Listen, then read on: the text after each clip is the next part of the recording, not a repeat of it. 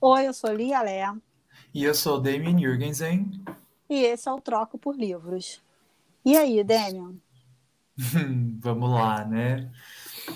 O que, que você troca por livro, Lia? Olha, eu sempre me organizo e penso antes no que eu vou trocar por livros. Só que, gente, essa semana eu não consigo pensar assim algo que que eu trocaria por livros. Não sei, não me veio nada à cabeça. Então vou dizer o seguinte: respeito quem gosta, mas eu trocaria todos os livros de autoajuda por livros. Ai, sim, Augusto Cury, gente, precisa acabar. Trocaria todos, li todos os livros de autoajuda, todos os livros de autoajuda empresarial por livros que eu gosto.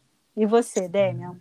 Eu achei, fiquei impressionado que você nem, nem citou o início da última temporada da CPI da Covid. Não, vou Como falar. assim? É Tá que, traindo o movimento? não, é que começou agora, né? Ainda está esquentando, início de temporada, não, te- não tem nem, não estão guardando o melhor para os próximos Não teve episódios. cliffhanger na Não, última não teve. temporada? Não, não teve. Não teve Ixi. cliffhanger, surgiram uns spin-offs aí, mas eu tô, tô meio assim ainda. Tá fraca, hein? É, eu tô mais focada em Orphan Black, que é uma série sensacional da BBC. Você é Só velha que- já. É, só que assim, enquanto estava lá na Netflix, eu não estava preocupada. Aí eu vi uma mensagem, até 12 de agosto. Aí agora eu tô desesperada assistindo todos os episódios um atrás do outro. Essa série é sensacional, então ela tá me, impedindo de focar em CPI da, da Covid ainda. Ainda não consegui entrar com Entendi. tudo nessa. E aí, você? E você? Ai, ai. Olha, eu, eu, eu vou ser meio clichê. Eu vou ser clichê e vou ser burguês hoje, pode? Muito embora o nosso livro seja sobre revolução. Ai, posso ter meu momento bem burguesinho?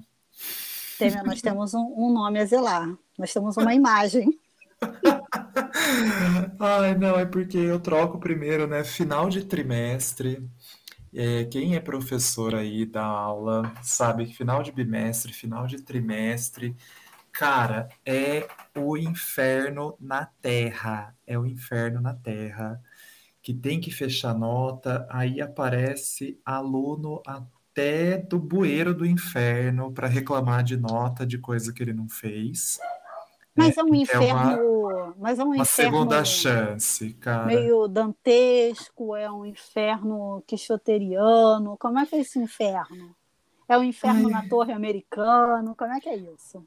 cara, eu acho que é, é um círculo infernal ali, onde a gente vai para pagar pecado, sabe? Porque, gente, não, é, é tudo que tem que dar errado e gente reclamando, acho que é nesse período que vai acontecer. E principalmente é gente que não fez o que deveria ter feito durante o bimestre e aí vem chorar as pitangas agora. Então, assim, acho que é o, é o inferno da lamúria, sabe? É o inferno da, da reclamação, das coisas dando errado. Então, de gente que se acha no direito de ter coisas sem ter feito nada, sabe? Isso é um É, é... desespero do aluno. Eu entendo muito esses seus alunos. Inclusive, graças a Deus, a gente se conheceu agora e não a situação. Você é meu professor, porque você me odi- me odiar, você ia me citar agora. Eu ia citar agora. Não, mas assim, eu, eu, eu finjo que finjo demência, né? Porque tem aluno mandando agora mensagem aí 11 horas da noite, né? E coisa do tipo, eu falo, "Ah, gente, não sou obrigado, né? Então, esse seria Eles uma das lutem, coisas né? que eu troco. Eles que lutem. Ah, vai Eles fazer que lutem. recuperação agora. Você não é obrigado. E... Ah, é isso. Então, aí a outra parte que ia ser um pouco burguesa, que por conta de de estar aí, né, nesse, nesse inferno astral, a gente chamou um serviço de limpeza para casa hoje. Nossa, gente, eu sinceramente troco essa faxina que fizeram aqui por, por um livro, porque eu só vou dizer assim que eu nunca vi uma limpeza que conseguiu deixar a casa mais suja, Meu Deus, né? que, que bizarro.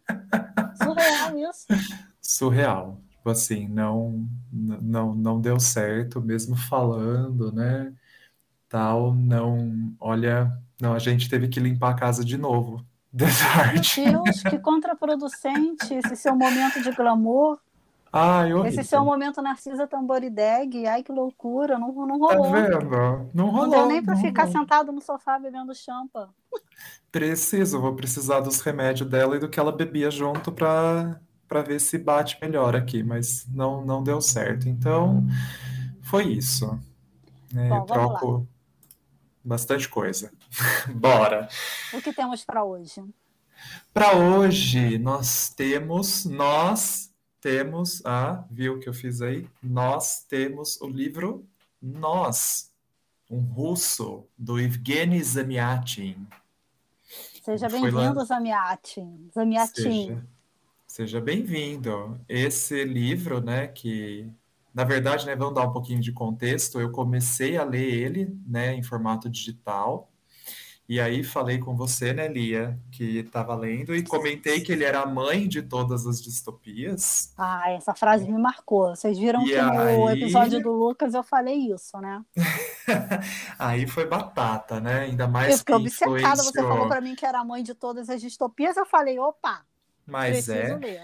influenciou aí o 1984 do George Orwell, né? Influenciou a Aldous Huxley também, no Admirável Aldous Mundo Huxley, Novo. Muito. Eu não Muito. sei se 1984 influenciou tanto. Eu acho que a questão do Big Brother ele pegou dali. sim, Mas o, o Admirável Mundo Novo dá para você pegar assim parte por parte e comparar. sim, os dois, né? Acho que são bem, bem, bem filhos dessa, dessa mãe mesmo, né? É verdade. E eu estava lendo em formato digital e a Lia pegou a versão aí impressa, Linda da Uhum. Aleph, da editora Aleph, linda. uma edição maravilhosa. Fiquei até invejando de ter lido ela só no formato digital. E lembrei que foi uma das últimas, um dos últimos livros que o Lucas trabalhou na Aleph antes de sair de lá. Me lembro que ele falou, comentou isso no, no podcast. Exatamente, ele comentou isso e o nosso livreiro aí, né? Quem não, não viu o episódio, não viu, não ouviu o episódio, volta lá e vê a participação do Lucas, que ele comenta, né? Que ele trabalhava na Aleph e fez parte aí da, do processo de lançamento do Nós, né? Foi o último que ele participou, como a Lia falou. E assim, ele também tem uma outra edição, né? Que foi lançado pela editora 34 na na coleção Narrativas da Revolução, né? Essa eu não conheço, né? Porque, como a gente falou, a gente leu a da Aleph. E esse vai ser o livro de hoje, né, Lia? Exatamente. O Zamiatin, Zamiatin, não é? Zamiatin. Zamiatin, ele foi preso no levante de 1905 na Rússia czarista, foi exilado em 1911 e anistiado em 1913. Ele apoiou e participou da Revolução de Outubro, ele era socialista, mas ele era contra a censura que estava sendo aplicada pelos bolcheviques junto à população russa. E ele acabou sendo perseguido por isso. Então, assim, ele foi perseguido na Rússia czarista, ele foi perseguido pela Rússia bolchevique, e ele era um cara que ele não abria mão eh, da liberdade. E esse livro, ele, ele tem uma coisa muito interessante, que é essa discussão, que é uma discussão que eu acho que tinha que, ser, que tinha que estar na mesa de todo mundo hoje em dia, nas escolas, porque eu sempre falo isso aqui, é uma confusão muito grande de que a diferença de democracia é socialismo e não é. Uhum. A diferença de democracia é ditadura. E o, que, Autoritarismo, o né? autoritarismo. E é isso que o Zamiatin tenta mostrar nesse livro. Que é, é muito interessante. Eu, gente, eu estou tentando me controlar no sensacional, viu? Não sei se vocês estão. A palavrinha favorita dela. minha palavra, minha palavra favorita, mas eu estou me controlando. Esse livro, ele também tem um narrador na primeira pessoa, como eu já tinha, a gente falou semana passada no episódio do Projeto Sim. Sangrento sobre narradores na primeira pessoa. E claro que você vai se surpreender num determinado momento da leitura com o D503. O D503 ele é um matemático, ele é engenheiro. O Zamiatin ele desenhou uma sociedade futurista no século 29. E claro que, como dizia Chacrinha, na, na vida nada se, se, cria, né? Tudo a gente vai copiando. E do mesmo jeito que a gente falou que o Huxley e o Orwell se inspiraram, vou usar essa palavra, muito no nós, o Zamiatin ele também teve a, a inspiração dele. Ele se inspirou muito no Jeremy Kay. O Jeremy Kay ele escreveu um livro chamado A Nova, Nova Utopia, acho que em 1800 e pouco, onde ele escreve sobre uma sociedade que vive a ditadura do igualitarismo. E dizem que o Zamiatin era muito fã do Jeremy Kay e dizem, os, os estudiosos, os pesquisadores dizem que tem muita coisa do, do nós na obra do Jeremy Kay, no Nova Utopia, como Casas de Vidros, indivíduos visíveis, o cidadão que vigia o outro. É o fim da privacidade coisas. mesmo, né? Exatamente. Esse livro. E é legal, né, que você falou, né, dessa diferença entre democracia e autoritarismo, que a gente vê bem, né, no, no histórico dessa própria, desse próprio livro, né, que embora ele tenha sido escrito entre 1920 né, e 1921, então já era ali depois da, da Revolução né, Russa, é, ele só foi mesmo ser permitido legalmente né, no país na década de 80, né, no final da década de 80. Exato, em 1988 foi lançada a primeira edição dele. Então, e aí, né, é, para ver como a, a censura... primeira edição na União Soviética. Isso, como a censura é, pegava muito forte, né? Então, até algo que eu comentei na, na semana passada, numa, numa live que eu fiz com uma, com uma amiga minha, né? Amiga não, né? Com a minha cunhada. é, a gente estava falando que são muito perigosos, né? Qualquer movimento, qualquer coisa que aconteça que não permita que a gente faça uma, uma crítica ou explore contradições né? Porque isso são, quando isso não acontece, é sinal de que tem um traço ali, uma via que é autoritária, né? Que quer controlar o pensamento, que quer fazer você acreditar em algo e seguir aquilo de maneira é, cega, né? E obediente. Exato. Então. E nós ele é escrito em, em formato de notas, de, né? De notas, de diário. Todo dia eu não sei se a gente comentou, mas o livro, ele não tem, os personagens, eles não têm nome, eles são números. Porque teve uma guerra, que o Zamiatin fala muito por alto, que é a Guerra dos 200 Anos, em que a cidade, ela triunfou sobre o país e eles se separaram do que eles chamam no livro de mundo primitivo. Sim. E quando essa cidade se separou do, do país que ela fazia parte, que também não, ele não vai dando nomes, virou Estado único. E é uhum. é muito interessante essa preocupação do Zamiatin de alertar, mesmo através de uma de ficção científica, aquilo que ele estava vendo acontecer. É, que, que aí é... é... uma clara é uma clara alusão, né, à, à União Soviética ter virado um, um, bloco único e ter se separado do resto do mundo, né? Exato. Então, e aquela é... coisa do já tem uma coisa no ser humano que é fofocar sobre o seu vizinho. E nessa obra, o, o, o, cidadão observa o outro cidadão. Não tem uma, uma polícia do Estado. São pessoas é, vigiando as outras pessoas.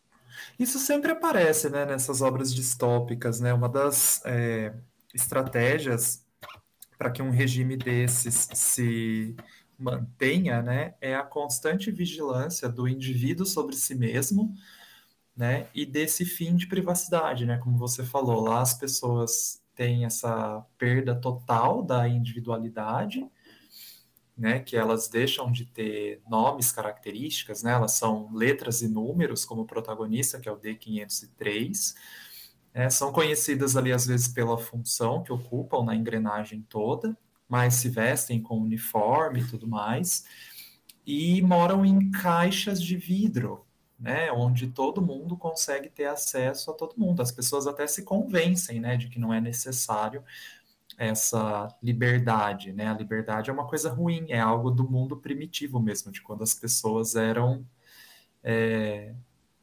primitivas, viviam soltas, né? Livres, não, não eram civilizadas como eles são agora, não tinham a, esse desenvolvimento é, todo que eles tinham, tecnológico inclusive, né? E da, até da integral, né, Lia? que ele tá, que é onde ele está trabalhando? É, porque o D503, gente, ele é um matemático e ele é engenheiro. E ele está construindo uma nave. Porque o que, que o Estado Único fazia? Ele eles criavam naves que iam para outros planetas, deixavam uma população nesse planeta e começavam a explorar outros planetas. Então, o D503 ele está desenhando a nave que, dele, que é integral. Tem uma coisa também Sim. muito interessante no livro, que é essa coisa de exaltação a um benfeitor, a figura assim, perdão, gente, do Messias. que ele mostra que não existe isso. E como o Damian estava falando do mundo primitivo, a questão de todo mundo ter que usar um uniforme e morar em casa de vidro, isso faz com que se mate o indivíduo porque ninguém tem individualidade, todos são muito visíveis no Estado único. E uma outra coisa que ele mostra é que na, no Estado único não existe a arte vinda das nossas percepções individuais, da nossa vivência, tudo é matemático, até o Sim. som. Eles imaginam como aquele som vai ser feito matematicamente para poder usar. Então, tem um momento, não é spoiler, tá, gente? Mas tem um momento assim que você dá uma, acende uma luz para o leitor, que é quando a D20, que é uma outra, que é uma mulher que o D503 começa a se relacionar, ela toca uma música no piano, uma música que eles consideram que é do mundo primitivo. E eles Sim. não veem a, a, a, qualidade daquilo porque aquilo foi criado por um homem cheio de vivências pessoais, então eles não conseguem ver qualidade naquilo, eles não conseguem apreciar nem não o instrumento. subjetividade, né? Exato, nem no é instrumento, é piano, nada para eles é válido. Aquilo que, que eles consideram que vem do mundo primitivo, que era feito a partir das percepções individuais do homem, eles não consideram e vai mostrando que ali todo mundo, você chega à conclusão que está todo mundo feliz vivendo daquele jeito, mas claro que não está. Sempre tem os dissidentes, né? Sempre tem os dissidentes. E, e assim, é, uma, é muito engraçado que todas as notas dele, que são divididas em capítulos, os títulos são bem assim, mesclando o, o que era do mundo primitivo com o Estado Novo. Então, por exemplo, a segunda anotação dele, o título é o balé, a harmonia quadrada e o X. Uhum. Então, todas as notas, os títulos são com esse questionamento, algo que era do mundo primitivo, das sensações e algo que vem da matemática. E é interessante, né, que é, lá no, nessa sociedade eles consideram tão mesmo execrável, né? Você ter algum traço de subjetividade que é considerado uma doença, né? As pessoas que começam a pensar muito, a ter, é, esboçar uma criatividade, né? Sentir alguma coisa, são consideradas como doentes, estão e a doença que elas têm né, é, é ter uma alma. Não, é ter alma e ter, e ter, criatividade. Criatividade era algo como você você se proteger da lepra. Sim. Eles, eles eram muito cuidadosos, eles tinham muito medo de pegar a criatividade. De, o ter, pensamento. de ser reconhecido como alguém que tinha alma, né? Então, é algo assim, é desse, nesse nível de, de profundidade, né? Exato. É uma, é uma coisa muito interessante e, claro, que conforme o, você vai acompanhando o, o D503 nessa experiência que ele está passando, que é construir uma integral, ser um cara que é feliz vivendo naquela, naquela ditadura autoritária que ele vive. Parte do Estado único, né? Ele se sente pertencente e, àquilo. Né? Exato, né? e ele tem, ele tem orgulho de pertencer àquilo.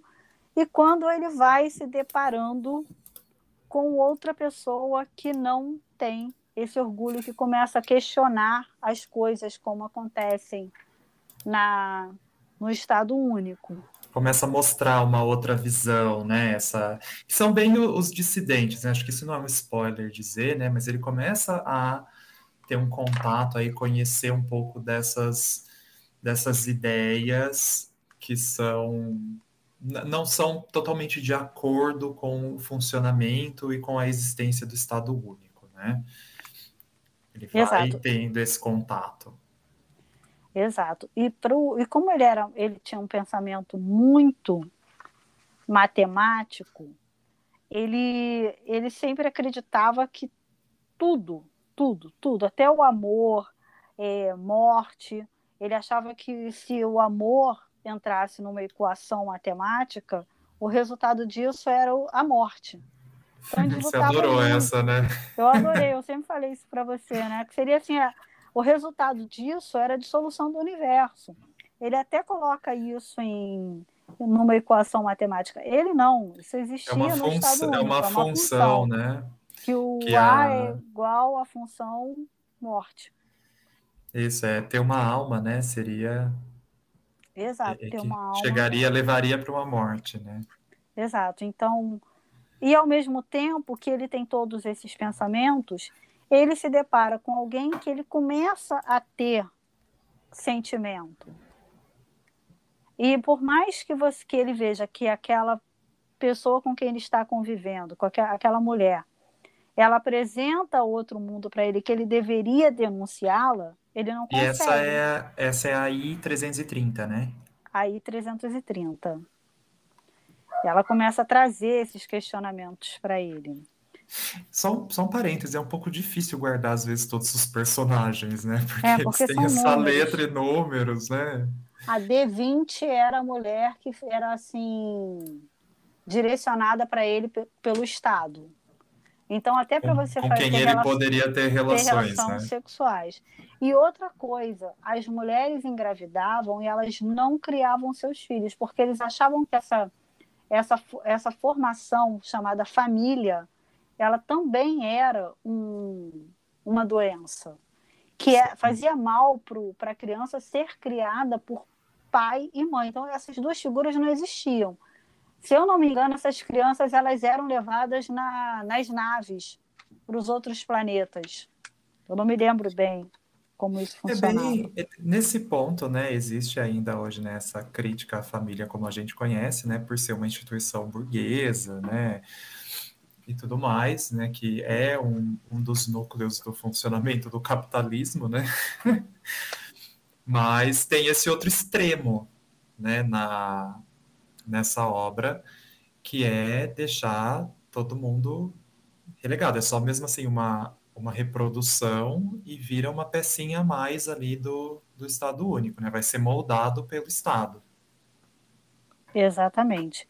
E tem uma parte que ele até cita o seguinte, que mesmo naquela época, a época do mundo primitivo, os, selva os, seu os selvagens e os desgrenhados compreendiam que o verdadeiro amor algébrico em relação à humanidade é a crueldade, e que um atributo indispensável da verdade, assim como o fogo, seu verdadeiro atributo é queimar. Mostre-me um fogo que não queima. Então justifique, discuta. Então ele vai, ele vai fazendo certos questionamentos a partir do momento que ele vai convivendo com a D330. I 330. I 330 D era ele. Tá Também tem isso. A letra antes do nome, ela diz respeito a que grupo você faz parte. Sim. Ele. E... Pode falar. ele, a D20, eles faziam parte daquele grupo dos, do, dos engenheiros, dos matemáticos. Sim. E é, é nessa hora que a gente vai vendo, né, nessa relação do D530 com a 503, olha, já misturando com a I330, tá vendo? É, quem leu né, os outros livros que foram inspirados nesse não, não vão, é, acho que, demorar muito para traçar o paralelo entre os protagonistas do 1984, né? Que é o, o Winston e a Julia.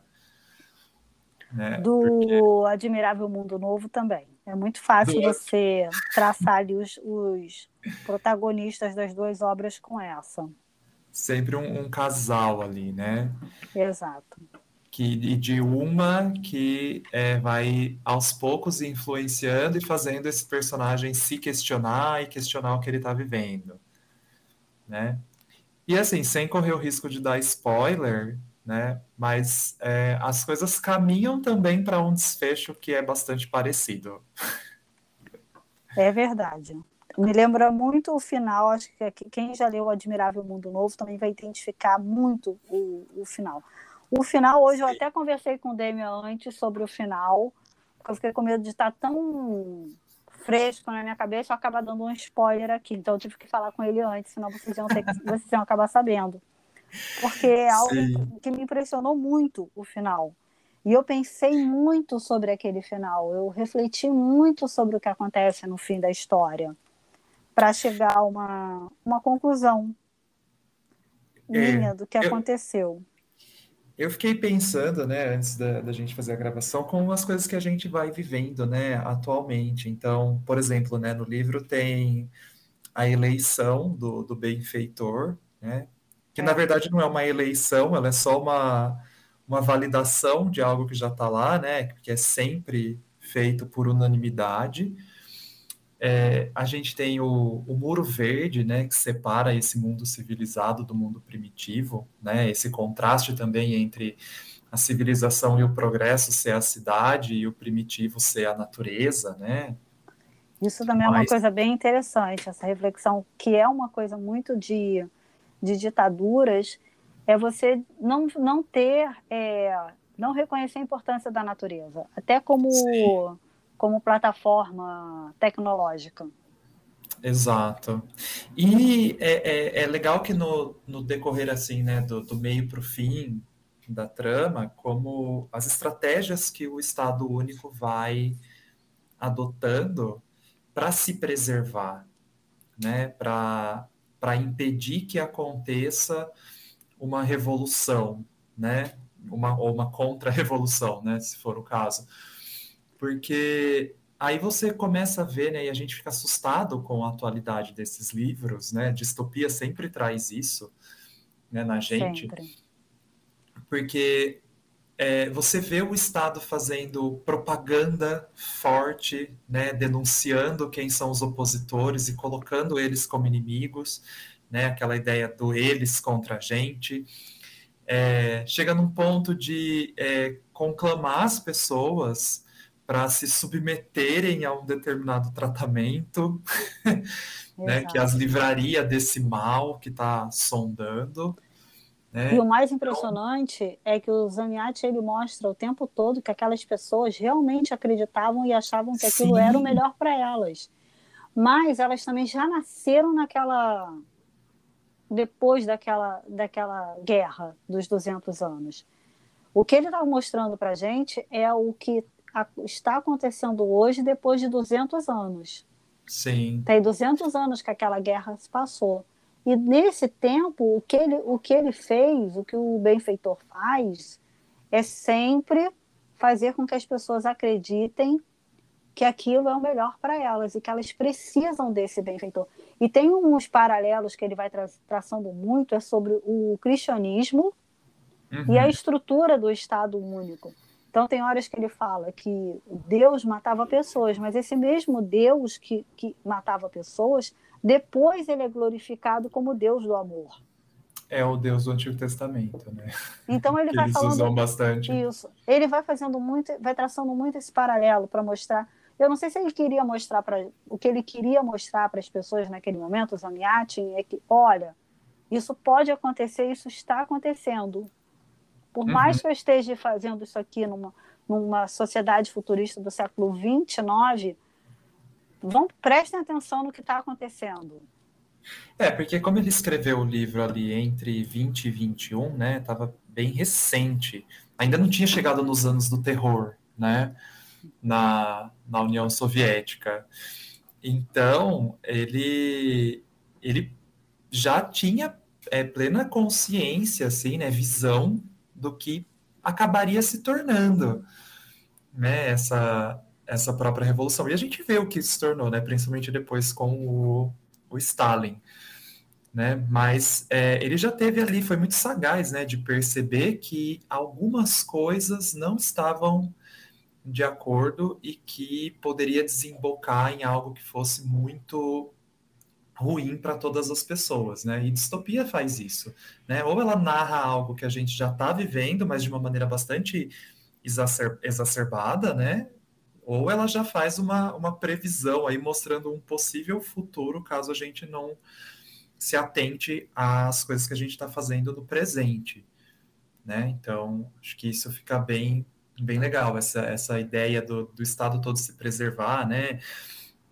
Como eu estava comentando, por diferentes meios e a propaganda sempre é algo muito forte, né? Coisa que a gente vê até hoje, essa guerra do nós contra eles, ela é muito forte, né? É, denunciar opositores e querer é, transformar tudo em algo é, passível de ser condenado, né? Colocar sempre uma, uma dúvida. Né? É que lá não tinha, mas só faltava querer. As pessoas erguiam a mão né, para eleger o, o benfeitor, mas podiam muito bem estar exigindo voto impresso. Pois é. Poderia. Estaria no mesmo. Poderia ter acontecido isso. E o que repercute muito de forma interessante é que eles acreditavam que eram algo democrático e que eles eram livres para levantar a mão ou não para a eleição do benfeitor. Mas era tudo tão bom que ninguém tinha nem dúvida, né? Por isso Exato. que uma unanimidade.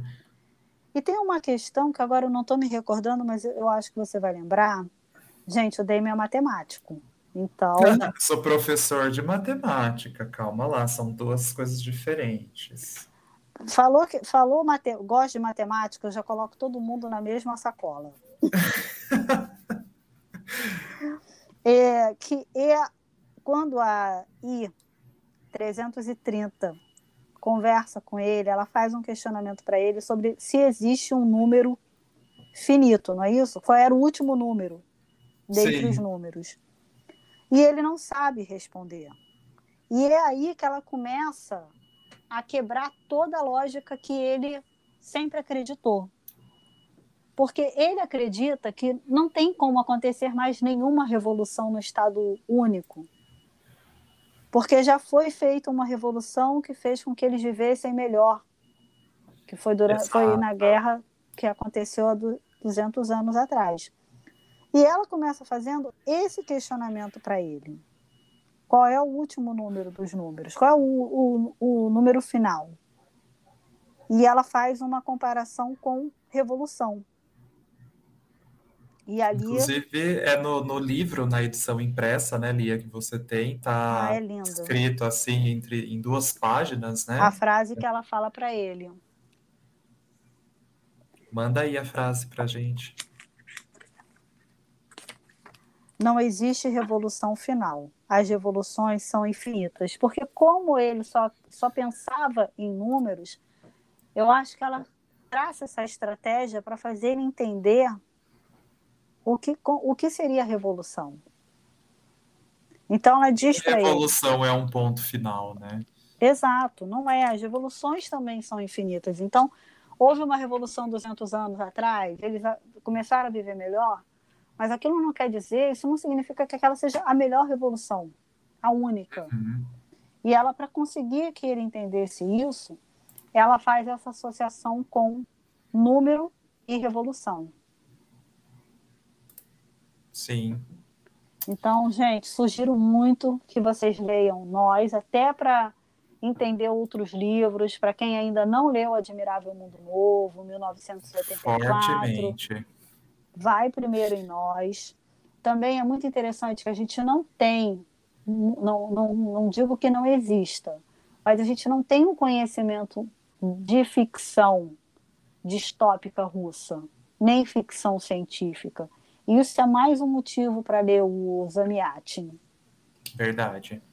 Né? Porque é, depois... entra, é uma camada nova de literatura russa aí, né? Exato. E para os fãs de literatura russa, é mais um, uma portinha aí para abrir e não voltar mais. Exato. Ô, Lia, e agora que, que a gente já está aí, né, caminhando pro, pro, pro final, final, essa semana, o que, que você comenta aí, indica para os outros, para os ouvintes, né, do que, que você está lendo? O que está na vou... sua cabeceira agora? Eu estou lendo, eu vou começar a ler Kentucky. Kentucky é um ah, hype do você momento. vai ler? Sim. Ah. Kentucky é o hype do momento, é o hype literário do momento. Foi escrito pela Samantha Schweblin, ele é uma, é uma ficção distópica também. Ele fala sobre o, um, mundo em que seria permitido que as pessoas entrassem na casa de desconhecidos e circulassem livremente por meio de um dispositivo que é um robô de pelúcia. E esse robô de pelúcia, ele ele ia filmar tudo que está acontecendo dentro daquela casa e outras pessoas iriam ver. Então, é um livro que fala sobre solidão, afeto, generosidade, oportunismo, infâmia, perversão. É o hype do momento. Eu já tinha, já tinha escutado o Lucas falar na, no Na Banca, depois conversei. Eu ia perguntar, você ele. pegou no Lucas? Peguei no Lucas. Depois vi também que a Maria Prata, que eu sigo, também estava indicando esse livro da questão assim de tipo a inovação sendo a inovação tecnológica sendo usada na literatura e eu peguei Kentucky para ler. Que legal, que invejinha. Vou começar a ler Kentucky, estou muito animada. E vamos ver o que, que vai ser, né?